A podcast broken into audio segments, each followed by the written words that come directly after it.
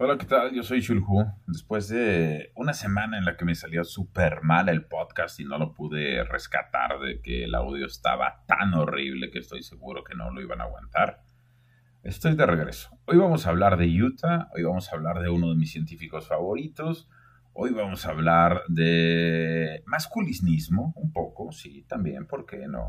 Les va a gustar mucho lo que les voy a decir, chicas, porque además es un par de consejos para que salgan de la, ¿cómo decir? ¿Cómo decir? Salgan de la burbuja en la que viven, así lo voy a decir. Y después vamos a hablar de Ethereum. Les voy a decir cómo es que deben de invertir en criptos. Además les voy a explicar exactamente cómo funciona una criptomoneda, al nivel que se lo explicaría a un niño de 5 años. Y estoy seguro de que lo van a entender. Esa es la razón por la que vamos a comenzar hablando de uno de mis científicos favoritos, para explicarles cómo es el proceso de crear ideas en la cabeza. Yo soy Shulhu, este es mi podcast, y hoy hablamos de Ethereum y hablamos de Utah. Yo soy Shulhu y vengo de la oscuridad. Este es mi abismo de ideas. Estas son mis reglas. La primera regla no se habla del podcast. La segunda regla. Los temas son totalmente aleatorios. Ustedes son los responsables de verificar los datos. Tercera regla. Este contenido está pensado para mayores de 25 años o gente de amplio criterio. Este podcast es discreto, no secreto. Cuarta regla. Este contenido es responsabilidad de quien lo consume y también tengan responsabilidad para recomendarlo. Quinta regla. En este podcast tenemos las ideas claras, las palabras no tanto. Aquí se habla poesía, se habla neurodiversidad y se hablan metáforas. Sin más, comenzamos. Bueno, pues a ver cómo nos va. Estamos regresando al viejo micrófono. La verdad es que tengo un buen micrófono. Lo que pasa es que es inalámbrico. No sé, tengo todo tipo de comentarios acerca de la calidad del audio. El asunto es que la semana pasada había grabado eh, un muy buen audio acerca de Ethereum y el audio era tan absolutamente malo que fue imposible rescatarlo. Además era un audio de una hora completa, o sea, tres programas aproximadamente de 20 minutos, donde trataba de abordar eh, desde un punto de vista muy técnico, pero a la vez muy fácil de entender lo que es el Ethereum. ¿Por qué estoy haciendo esto?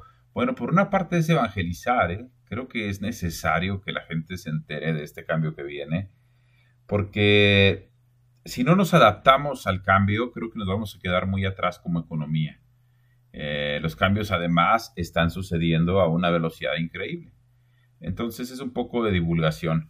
Eh, yo tengo dinero invertido, pero por supuesto no le hago propaganda a ningún tipo de criptomoneda ni nada por el estilo. Eh, hoy vamos a comenzar el programa, como siempre, dando un viaje por, bueno, no como siempre, como a veces, dando un viaje por todos lados. Vamos a, a viajar, por ejemplo, vamos a viajar al estado de Utah, en los Estados Unidos. Hoy estaba subiendo a mi Instagram, que mi Instagram es mi, mismo eh, Twitter, que es jrubiogtz eh, estaba subiendo a mi Instagram una fotografía de, de Utah. Y todo esto se da porque bajé un software que además les recomiendo un montón bajar. Compré una computadora nueva eh, y entonces le puse un software que se llama Digicam. Digicam es, una, es un software libre y abierto que se encarga como que de gestionar tus álbumes fotográficos. No sé si a todo el mundo nos pasa, pero por lo menos a mí me sucede que tengo copias y copias de la misma fotografía especialmente si llega a ser importante. Tengo backups en eh, cinco o seis carpetas diferentes. Y un software como este te ayuda un montón a organizar todas tus fotografías. Le saca una huella digital a cada fotografía, te dice cuáles están ubicadas, eh, perdón, duplicadas, te dice la geolocalización, entonces puedes ver en qué lugar del mundo te tomaste las fotografías, identifica los rostros, siendo un programa de software eh, libre, obviamente es gratis y además es bastante seguro en cuestión de redes neuronales de aprendizaje y todo ese rollo, pues no es lo último, no es GPT-3, que es lo último que hay inteligencia artificial, eh, pero son bastante buenos, son redes eh, neuronales convolutivas que son bastante buenas. Entonces se los recomiendo bastante.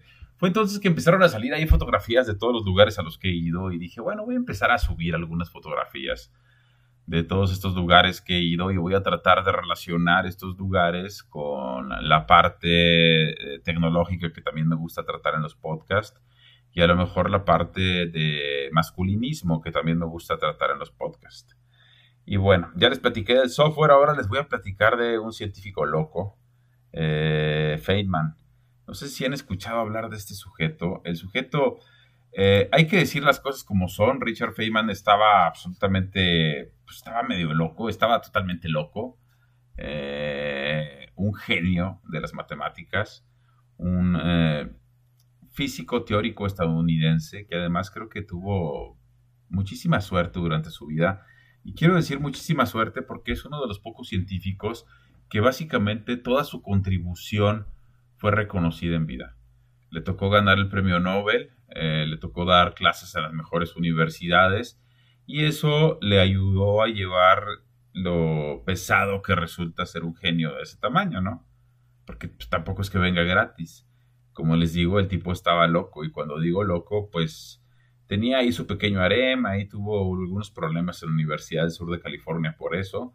Luego estuvo casado, divorciado, juntado, separado, de la misma y de varias mujeres en múltiples, diversas y en ocasiones al mismo tiempo. Entonces también todo eso es un desorden, no se sabe muy bien cómo desordenada era su vida sentimental, sexual o si tenía alguna de las dos. Este, pero pues bueno, también eh, Richard Feynman, uno de mis científicos favoritos, eh, él inventó, bueno, no inventó, él platica que tú debes cuando tú dominas un tema, debes de ser capaz de explicárselo a un niño. Y si el niño te entiende, es entonces que tú dominas ese tema. Si el niño no te entiende, entonces tienes que regresarte a estudiar el tema hasta que lo entiendas perfectamente. Y entonces regresas con el niño y se lo explicas. Entonces, ahora yo les voy a explicar básicamente de qué trata las criptomonedas y el dinero fiduciario. Y le dicen dinero fiat porque se supone que está respaldado en oro, pero recuerden que hace tiempo que no está respaldado en oro, sino que está respaldado en el propio dólar. Entonces, pues está respaldado en nada, ¿no? Pero las cosas pues estaban funcionando bien. Pero eso no quiere decir que no hayamos tenido ciertas señales de alarma en este tiempo. Antes todos los gobiernos estaban obligados, por ejemplo, a respaldar su moneda en oro. Y luego lo empezaron a respaldar en dólares. Sigues teniendo reservas de oro, pero tu moneda está respaldada en dólares. Y el dólar antes estaba, estaba respaldado en oro, pero después empezó a ser respaldado en el propio dólar. Y luego tenemos a la señora esta con su política expansionista en los Estados Unidos. Y ahí tenemos la fórmula para el desastre. ¿Cómo le explicaría yo todo esto a un niño más o menos así? ¿Ustedes se acuerdan cuando hace unos años el gobierno nos dijo, este billete que ustedes tienen aquí, que se llama un billete de mil pesos, ya no vale? Ahora este billete tú tienes hasta tal día, a tal hora, para irlo a cambiar a un banco y que te den esta moneda de un peso, porque le vamos a quitar tres ceros. Y a partir de ahí, si tú tenías dinero guardado, olvidado, perdido, escondido, enterrado, prestado, lo mandaste de viaje y nunca regresó, ese dinero, ese papel, dejó de valer por una decisión del gobierno. Esa es la parte que es importante de saber. El gobierno tiene la decisión y la última opción, tiene la prerrogativa de decir si estos papeles con los que nosotros intercambiamos nuestro trabajo valen o no valen.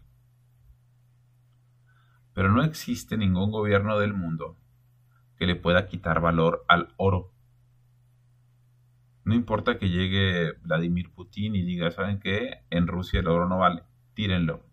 La gente no lo va a tirar. Lo mismo sucede si Xi Jinping dice lo mismo, como está haciendo con el Bitcoin. porque ese es un valor que nosotros le estamos dando, porque nosotros como sociedad entendemos la escasez del oro y se entiende en todas las culturas básicamente. Y es un valor universal.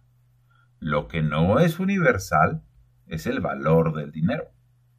Y esa es la mejor explicación que podemos tener entre este nuevo sistema económico digital al que estamos entrando y el viejo sistema económico fiduciario del que estamos saliendo.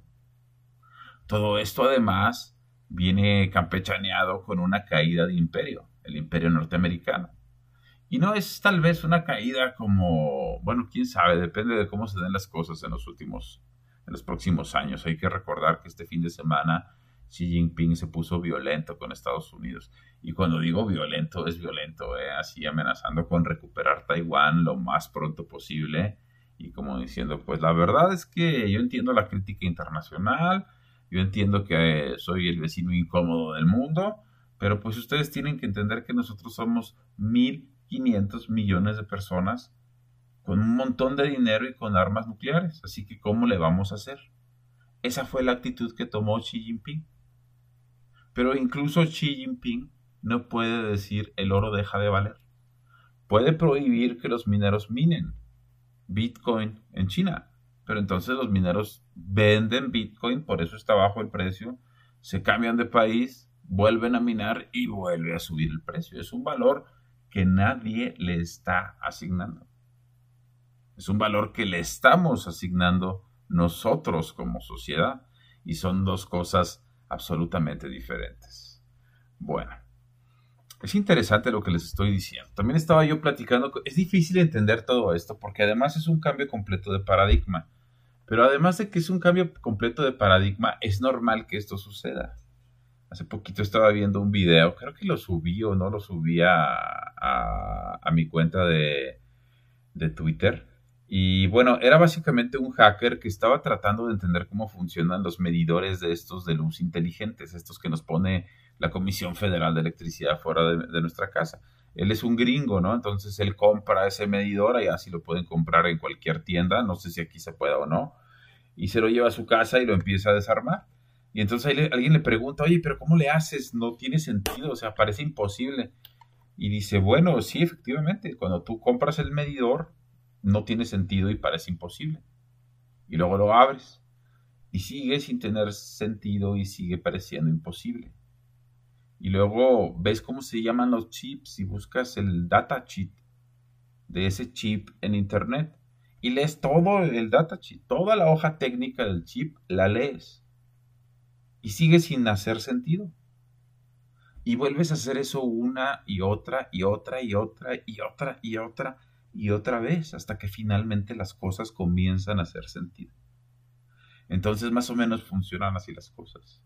No te hace sentido lo que te estoy diciendo, piénsalo una vez y piénsalo otra vez y piénsalo otra vez y piénsalo otra vez hasta que las cosas comiencen a hacer sentido. Pero es normal que al principio la flojera de nuestro propio cerebro nos diga voy a rechazar esta idea. Pero cuando tú sabes que es buena o, o necesitas esa idea en tu vida, debes de ir y perseguir esa idea. Y bueno, estaba hablando entonces de la inteligencia y estábamos hablando de la inteligencia colectiva. Hay que recordar que hace unos años eh, el instructivo de un coche te decía cómo checar el nivel de aceite, cómo checar el nivel del ácido de la batería, cómo checar el nivel de, del nivel de líquido para frenos, cómo checar el agua, por lo menos cómo checar la presión de las llantas. Ahora te dice, pues no te tomes el aceite, no te tomes el líquido de la batería, llévalo con tu mecánico más cercano. ¿Nos estamos haciendo cada vez más inteligentes? Eh, probablemente no, ¿eh? Probablemente el común de las personas nos estamos haciendo cada vez más tontos. Hay un puñado de personas, sin embargo, esas personas que son, eh, digamos que los hombres, generalmente hombres, que son súper exitosos, pero son ellos, son, no sé, 100 personas en el mundo. Ahí están los ejecutivos de Google, ahí están los ejecutivos de Facebook, ahí están los ejecutivos de Tesla, ahí están los ejecutivos de Amazon, ahí están los ejecutivos de SoftBank en Japón o la gente que está haciendo SAP en Alemania. Ellos son los que son personas hiper exitosas y hiper no sé qué, que terminan acaparando el 70% de la riqueza del mundo. Y luego creen que hay una brecha salarial. No, no hay una brecha salarial. Aquí a nivel de, aquí a nivel de piso todos estamos igual. Ellos son los que están ahí arriba y lo mismo más o menos sucede con la inteligencia. El promedio de la gente cada vez somos más tontos. Sucede que existe una élite mucha más grande o igual de grande, ese 10% de la población que acumula el 80 o el 70% del dinero. También es ese 10% de la población que acumula el 80 o el 90% de la inteligencia y del conocimiento del planeta. Es lo normal. Entonces, no es que a nivel de calle la gente, eh, los hombres ganen más que las mujeres. Ahí veo a muchos pobrecitos hombres diciendo que, que los hombres deben de pagar en todas las citas por la brecha salarial. ¿Cuál brecha salarial? ¿Tú has visto un, un recibo de pago en donde por el mismo trabajo le paguen al hombre igual que a la mujer. No, no lo has visto, no existe tal cosa. Lo que existe es dos gráficas muy sencillas. Cómo se distribuyen los sueldos de las mujeres y cómo se distribuyen los sueldos de los hombres. Y las dos distribuciones son exactamente iguales, son dos campanas, la misma campana de Gauss. ¿Cuál es la diferencia? Que la campana del hombre es mucho más larga y es mucho más alta. O sea, tenemos muchos más hombres que ganan menos, pero también tenemos muchos más hombres que ganan más. Digamos que tenemos millones de hombres que ganan por debajo del dólar, pero también tenemos algunos hombres que ganan por arriba de los mil trillones de dólares. ¿Sí me explico? Y entre las mujeres su distribución, a pesar de que sigue siendo igual como una campana, es una distribución mucho más esbelta. Quiero decir que casi no tenemos mujeres que ganen por abajo de, 5 dólares, pero tampoco casi no tenemos mujeres que ganen por encima de los 100 mil dólares. Pero cuando quitas esas dos partes, que son los hombres que son mega exitosos, los que consideramos, pero no solamente las mujeres, sino la sociedad en general, como el techo de cristal, ¿cómo vas a acceder tú a posiciones en Google, en IBM, en este tipo de empresas gigantes, además como ejecutivo con avión privado, por supuesto, ¿no? Como Freeman, el que estábamos hablando ahorita, que participó en el Challenger, participó en la NASA, quiero decir, participó en la bomba atómica, daba clases en cuatro o cinco universidades. Por supuesto, su, quinta esposa no le puso problema. En cualquier otro lugar del mundo le hubieran dicho, oye, ya enmícatela. no sé si me estoy explicando. Pero es ese grupo de personas, de hombres hiper mega exitosos los que acaparan eso. Y luego eh, un grupo de mujeres generalmente resentidas quieren que los hombres, en general, los que andamos a pie, seamos los que paguemos ese tipo de platos rotos. Interesante, ¿no? Bueno, pero ¿cómo pudiéramos resolver todo esto? Pues lo pudiéramos resolver de una manera un poco, ¿cómo decirlo? Eh, un poco tecnológica, pudiera ser. Por ejemplo, ahorita les estaba platicando de, Utah. Voy a subir algunas fotografías de Utah. Ahí en Utah hay lugares muy bonitos. Está, por supuesto, todo el estado es lindo. ¿eh? Ahí está un lugar que se llama Thanksgiving Point, que es justamente el lugar donde se supone que por primera vez se da la celebración de la acción de gracias. Y ahí tienen un pequeño museo con unos caballos donde los niños se pueden pasear. Y ahí cerca hay también una, tienda que se llama Cabelas, eh, tiene un acuario muy bonito. Tienen también un museo de, de, este, de animales disecados, eh, también muy bonito, muy espectacular, vale mucho la pena. Voy a tratar de subir algunas fotos a Instagram. Y bueno, lo que les quería decir es que, bueno, además de que tienen esos lugares bonitos, está también, ¿qué más? Está Sundance, un lugar hermoso también que vale muchísimo la pena ir a ver. Ahí donde, no sé si es Clint Eastwood o qué actor fue el que compró ese cañón. Literalmente es un cañón que en invierno se llena de nieve, entonces pusieron un teleférico y construyeron unas cabañas. Y ahorita es un lugar muy bonito donde te puedes ir a sentar a comer un sándwich, muy buen sándwich por 20 dólares eh, o por 30, pero vale la pena. Es una cabaña rústica, hermosa, con los sonidos de la naturaleza, increíble, ¿no? Y no es que no haya lugares de esos en todos lados, simplemente allá tuvieron la voluntad de invertir en eso, de invertir en hacerlos bonitos y de crecerlos. Es como si aquí nosotros tuviéramos el dinero suficiente y el mercado suficiente para tener un restaurante de cinco estrellas, un resort bonito en el cañón este de Temosa Chico, no sé cómo se llama, este lugar muy bonito que está aquí cerca de la ciudad de Chihuahua. ¿De qué se trata? Del tamaño de la economía que puedas tener. Eh, bueno, una de las cosas que sirve, por ejemplo, y que han utilizado en Utah, y de ahí vamos a tratar de conectar esta idea con el Ethereum, es que ellos han tenido, junto con otras comunidades como Nueva York, como en Oregon, han tenido monedas propias, así como decir, vamos a hacer el peso de Chihuahua.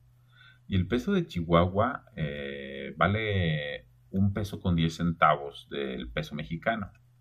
De tal manera que el peso de Chihuahua nada más lo pagan las empresas de Chihuahua a los empleados de Chihuahua y el gobierno del estado a los empleados de gobierno del estado para incentivarlos a que consuman local. Porque ahorita nosotros vemos a nuestros jueces, a nuestros magistrados en carros importados, cuando ellos deberían, por lo menos si están viviendo del pueblo y perdón, como lo voy a decir, mamando de nuestros impuestos, por lo menos deberían de estar utilizando coches hechos en México. Si tú quieres el más caro, eso no pasa nada, pero que esté hecho en México, para que no agarren nuestros impuestos y los exporten en forma de empleo a un obrero que está en Alemania, en Stuttgart. No sé si me explico lo que quiero decir. Es una regla de ética que aplica en muchos países y que aquí, por supuesto, no conocemos. Y probablemente nunca vamos a conocer porque nuestros gobernantes se dedican a robar desde jóvenes. Ellos deberían de estar tal vez viajando y conociendo otros sistemas políticos, nutriéndose de otras maneras de resolver el tráfico, de resolver las ciudades, de resolver los impuestos, la iluminación, la gestión del agua. Aquí nos estamos muriendo de sed y justamente Arizona es el segundo investigador más importante del agua después de Israel y son nuestros vecinos. O sea, no hacemos las cosas porque nuestros políticos están desde los 18 años lamiendo botas o robando dinero en lugar de aprender a gobernar. Eso es algo bueno que tiene la aristocracia. ¿eh? Familias estas corruptas que heredan los partidos políticos, pues lo único bueno es que las mandan luego a estudiar fuera y van y vienen, etc. Y tienen cierto callo. ¿eh? Lástima que siempre terminan vendiéndose por el dinero. Pero si no fuera por eso, ese es el modelo más o menos económico que ha funcionado en otros países. Entonces nosotros pudiéramos tener nuestra propia moneda entre chihuahuenses para incentivar el consumo local.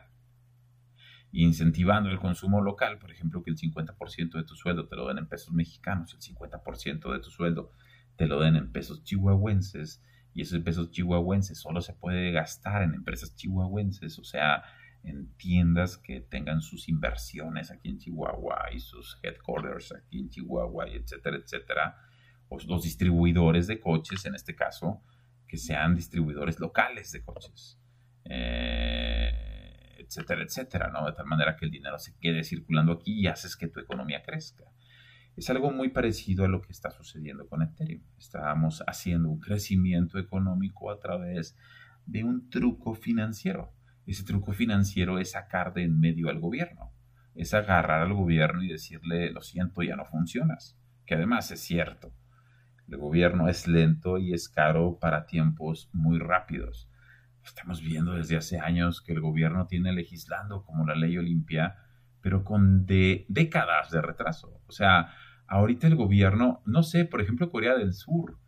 Corea del Sur hace 10 años que modificó su constitución para tratar de asumir la convivencia entre hombres y máquinas. A mí en lo personal me tocó participar en Zaragoza, España, que algún día platicaremos de eso, acerca de las modificaciones constitucionales dentro de la Unión Europea para la convivencia de humano con máquinas móviles específicamente.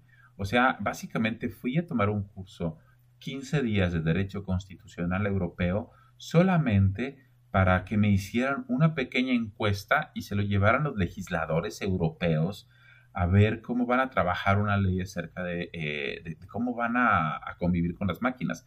Estamos hablando, y ahorita estaba viendo una fotografía con el robot que yo trabajaba en Madrid, que se llama o se llamaba Urbano. Y eso fue en el 2007, ¿se imaginan? O sea, en el 2007, cuando algunos de ustedes tenían 5 o 3 años o tal vez 6, yo estaba investigando con un robot que se llamaba Urbano primero. No sé si eso me hace sentir a mí muy viejo, muy maduro, o los haga sentir a ustedes absolutamente inmaduros y buenos para nada. Espero que sea lo segundo.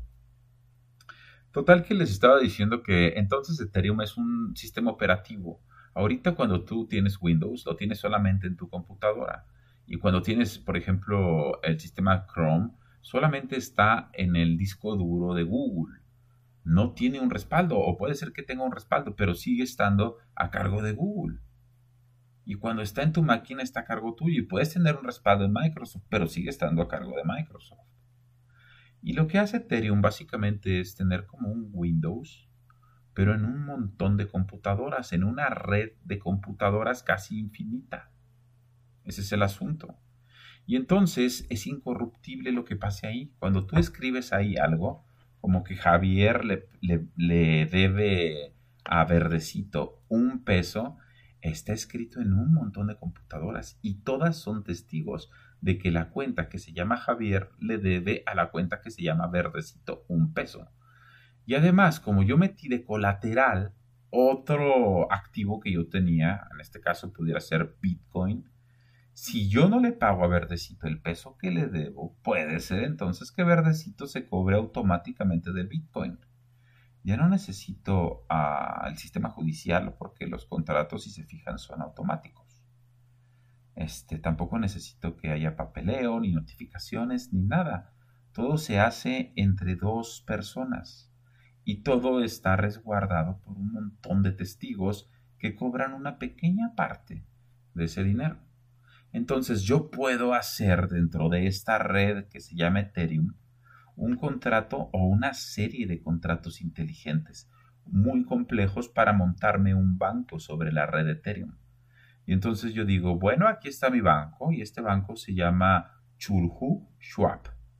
Y este Chulhu Schwab lo que va a hacer es intercambiar, eh, no sé, voy a sacar un token que se llame Chulhu y tú vas a poder comprar este token. Este token en un inicio va a valer un peso, pero conforme se comporte el mercado puede subir o bajar el valor de este token. Y entonces en este banco descentralizado que se llama Chulhu Schwab, primero que nada yo necesito para empezar pues un millón de pesos. Entonces voy a poner un millón de chulhus a la venta a un peso cada chulhu. Y tú vas a una tienda de estas de Ethereum, a una más grande o a una que esté anterior a la mía, y dices, oye, yo escuché de un nuevo banco que van a poner que se llama Chulhu Schwab. Me gustaría comprar el token Chulhu para apoyar ese proyecto. Y entonces ya tú compras el token Chulhu y aproba eh, y entonces vas a apoyar el proyecto. Yo te pongo de condición que no vas a poder tocar ese token durante un año para que yo lo pueda trabajar en este banco. Y hago una serie de contratos inteligentes donde permito hacer operaciones a futuro, permito hacer compras en corto, permito hacer eh, intercambio de divisas, por ejemplo, cambiar Chulhus por Ethereum, cambiar Ethereum por, por ADA o cambiar por cualquier otro tipo de criptomoneda con la que yo me pueda interconectar. Y todo se va a hacer en automático. Lo voy a hacer en español, va a ser este banco, va a tener su sede además aquí en la ciudad de Chihuahua para que la gente se sienta muy conforme, muy cómoda con esto, tener los apoyos de gobierno, a pesar de que voy a estar operando de manera global. No hay ninguna razón para que la gente no se pueda conectar a mi banco que va a estar dentro de la red Ethereum y diga, a ver, yo en este momento ya pasó un año y yo, yo compré 100 chulhus, quiero saber cómo le fue a este banco. Y ver que ahora el banco que empezó valiendo un millón de pesos y que tenía un millón de chulhus, ahora ese banco vale dos millones de pesos y que cada chulhu vale dos pesos. Y todo, ¿por qué? Pues porque me ahorré todo el dinero de los abogados, me ahorré todo el dinero de los notificadores, el papel, la tinta, las horas nalga de estas personas que básicamente son unos inútiles, que honestamente ese es el asunto que tienen los ingenieros con los licenciados. Los licenciados en general, en general, no suman valor a la cadena de, a la cadena de valor de un producto simplemente lo administran. Y entonces, siendo los administradores, este, pues es posible hacerlos a un ladito a través de contratos inteligentes. Y esto no es crear desempleo, sino es crear empleo. Esto es hablar de la robótica con el principio fundamental de la robótica, que sobre tanto dinero, que sobre tantos bienes, que exista tanto de todo, que ya no sea necesario trabajar y que nos dediquemos nada más a perfeccionarnos a nosotros mismos, nos dediquemos a leer, a pintar, a escuchar música, a ir al gimnasio, a caminar, a estudiar, a inventar aviones, etcétera, etcétera, a lo que nosotros querramos, a lo que nos haga feliz. Eso es a lo que aspiran los ingenieros. Y por eso es que los ingenieros muchas veces, mal por ellos, se creen una raza superior. lo son. Este, porque pues precisamente dicen, yo me estoy partiendo la madre para que ustedes tengan una vida más cómoda. Eh, entonces no es por echarle tierra a los licenciados, simplemente son una clase social ociosa, improductiva como los políticos, y lo mejor es que no existan. Los sustituimos todo por contratos inteligentes, por inteligencias artificiales, y entonces va a sobrar de todo para todos. Y no vamos a necesitar estarnos peleando porque cada vez estamos enfrentando más temas como que estamos sobrepoblados, que no es cierto, que hay calentamiento global, que no es cierto, que hay desigualdad de géneros, que no es cierto, que hay lo, estamos viviendo en una cápsula que nos están creando estas corporaciones, en donde estamos llenándonos de resentimiento de cosas que no suceden o todas no están sucediendo o nunca van a suceder y nos estamos llenando de miedo y de odio y los que están ganando son ellos. No sé si me estoy dando a entender. Y esto hace muy peligroso este tiempo. Y parte de lo que puede solucionar redes como Ethereum es justamente eso. Porque ahorita sobre Ethereum ya hay videojuegos. Por ejemplo, ahorita tú te puedes descargar un videojuego y así como tú te compras ahorita una skin para jugar un videojuego de tal o de cual forma, que por cierto las mujeres en la vida real con esos skins se ven increíbles. Este. Estaba pensando en eso y luego que. Ah, sí. Bueno, lo puedes hacer sobre la red de Ethereum y puedes vender ese skin. Entonces también puedes tomar una fotografía y venderla en la red de Ethereum como forma de token no fungible, que es una obra de arte digital. Y tú eres el dueño y un certificado en toda la red de Ethereum de que tú eres el dueño de ese trozo de animación. Imagínense que hace unos días se vendió un pequeño video de unos segundos del, del programador que dio origen a Internet. Y entonces el paquete de arte digital que se llama NFT incluía un pequeño video de cómo estaba él programando. Y luego incluía un par de fotografías y luego incluía una copia firmada del código original con el que funcionó la primera comunicación entre dos computadoras.